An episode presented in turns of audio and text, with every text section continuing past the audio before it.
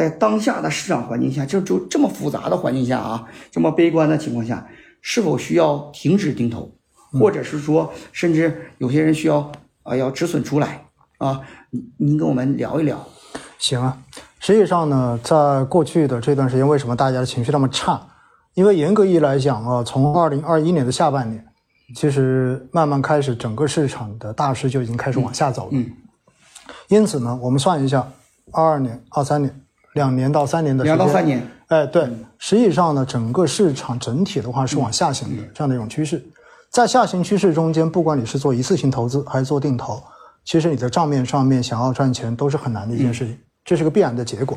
但是哈，如果大家真正去算笔账，你会发现你在当时你开始的那个时点去做了一次性投资，跟你从那个时点开始做的定投投资，实际上你的定投账面上面的亏损是比一次性投资要少很多的。呃，我举个，我插一句吧。嗯呃，我看了一下，我今年做了一笔这个做了一个品种的定投，那么今年以来这个品种是下跌了百分之四十三。嗯那么我是做这个周定投，嗯然后截止到呃这个上周周五，我看了一下是呃浮亏是百分之负的十九，嗯这是像您刚才说的，嗯对吧？嗯我少亏了对，啊，我少亏了。所以呢，我们说哈，其实，在四种市场情况之下，定投跟一次性，我们曾经都做过比较。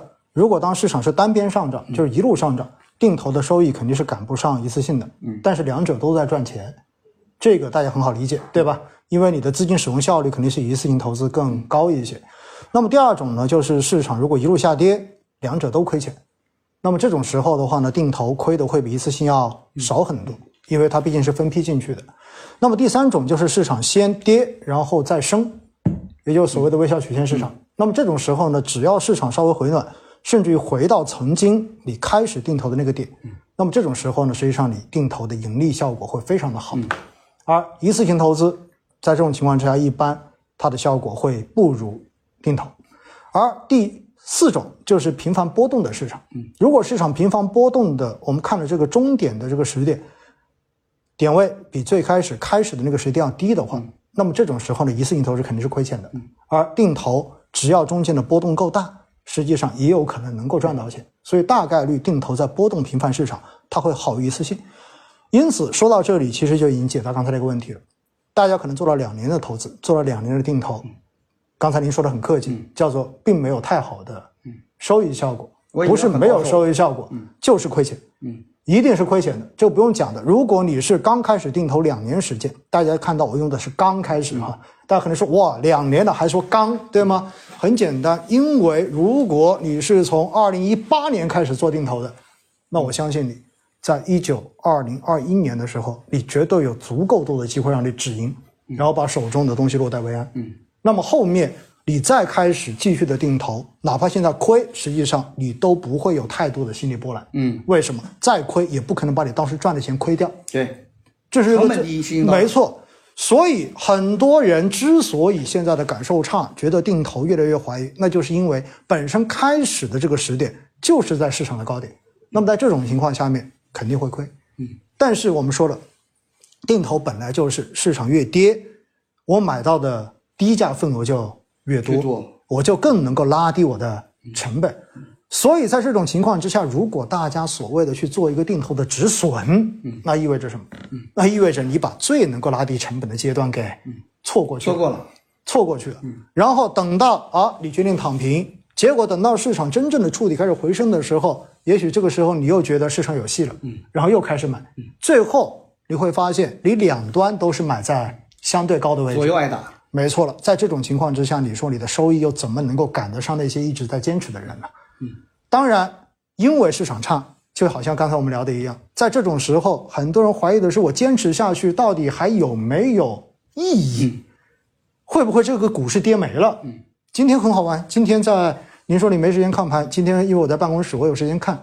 今天到一点半的时候，快两点的时候，然后有人说跟我发了个消息，说市场没底线。嗯，然后我当时回的就是，如果一个小时之后还是这样子，嗯我今天我会补。嗯结果后面给你我发现没根本没给我补的机会。然后重要的是呢，就在那个时候，我就发现有人的话在公众号后面给我留了一句话：科创板会不会跌没了？当你看到这种提问的时候，你就知道，实际上在很多时候，像我们今天这样的直播，加速，我们叫加速头。其实我们有必要多做，对对吧？至少让大家知道这个东西跌没了是一种什么样的概念。那么有没有可能发生这样的事情？所以你会发现，我们经常会说一句话，叫做“投资是认知的变现”。嗯，你如果对于这个东西你根本就不了解，你对于对于这个东西未来到底还存不存在，可能你都存在着质疑的情况之下，那我的建议建议真的是你从一开始就不要去投，不懂不投，因为你投了之后你会发现。你会给你的生活、给你的心理造成完全不必要的负担，就是本来就根本不需要去担心的事情，可能你会把它想象的非常的恐怖。对于我们来讲，我们是在补仓，嗯，而对于他来讲的话，他想的是这个东西会不会有一天叫做什么？又套用了那句话，叫做我瞄着是这个东西的利息，然后人家瞄着是我的本金，对吧？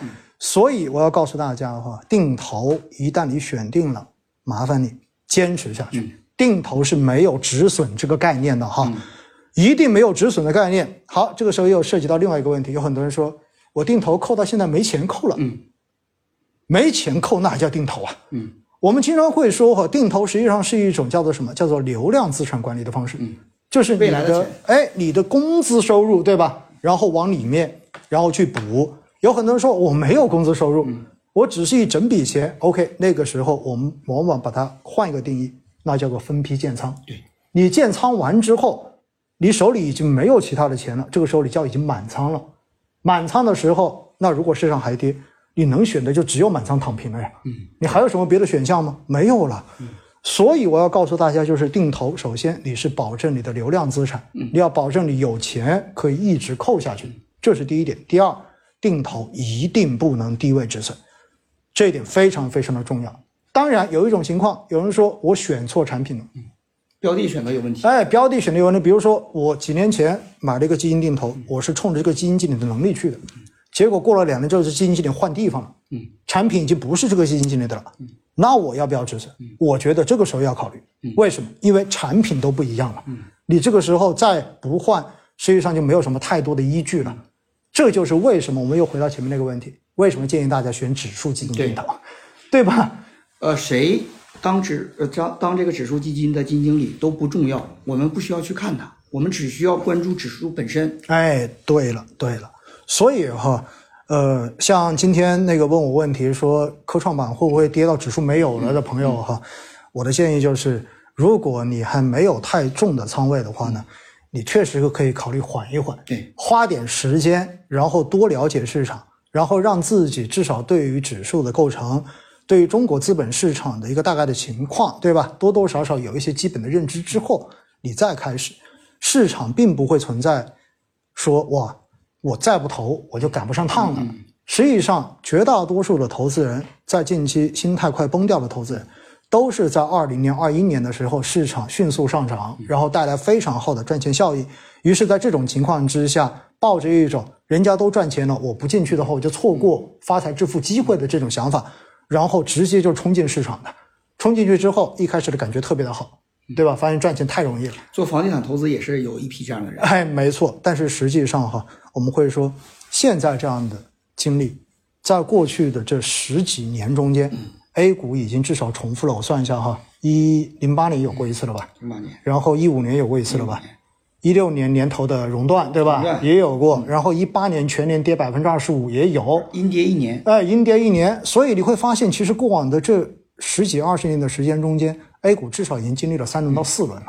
最绝望的时候，我告诉大家是在零八年那一波之后。嗯，我记得当时我们现在提起来的叫五年熊市。嗯，五年时间，因为那个时候我刚刚入行。嗯，去到所有的银行渠道跟券商渠道的话，基本上就是挨骂的。嗯。为什么？因为大家都是六千点的时候冲进去的，然后有些人到了一千六百点把它卖掉，然后市场反弹到两三千多点的时候又进去，进去之后又被套一次，就是在一两年之内的话被市场套两次。嗯，所以那一波一直等到什么时候？等到二零一三年，嗯，市场才慢慢的起来，然后到一四年、一五年又封掉了，结果封完之后。千古跌停，对吧？然后让所有的人觉得，当时我记得哈，呃，最最近又有很多人说了，说最担心的是国际环境不一样了，然后经济比以往都要差，觉得没有戏了。我告诉大家，一五年的时候，那说法比这个还极端。一八年贸易战发生之后也很极端，说整个中国都要崩溃了，对不对？但事实是我们看到多困难的局面，我们也经历过来了呀。所以太阳底下没有新鲜事儿。很多人经常会问的就是：哇，你你凭什么可以这么淡定的说啊，你现在要坚持？我就不信。嗯，我说你不信，那是因为你没有经历过。对，我们经历过比这更绝望的时刻。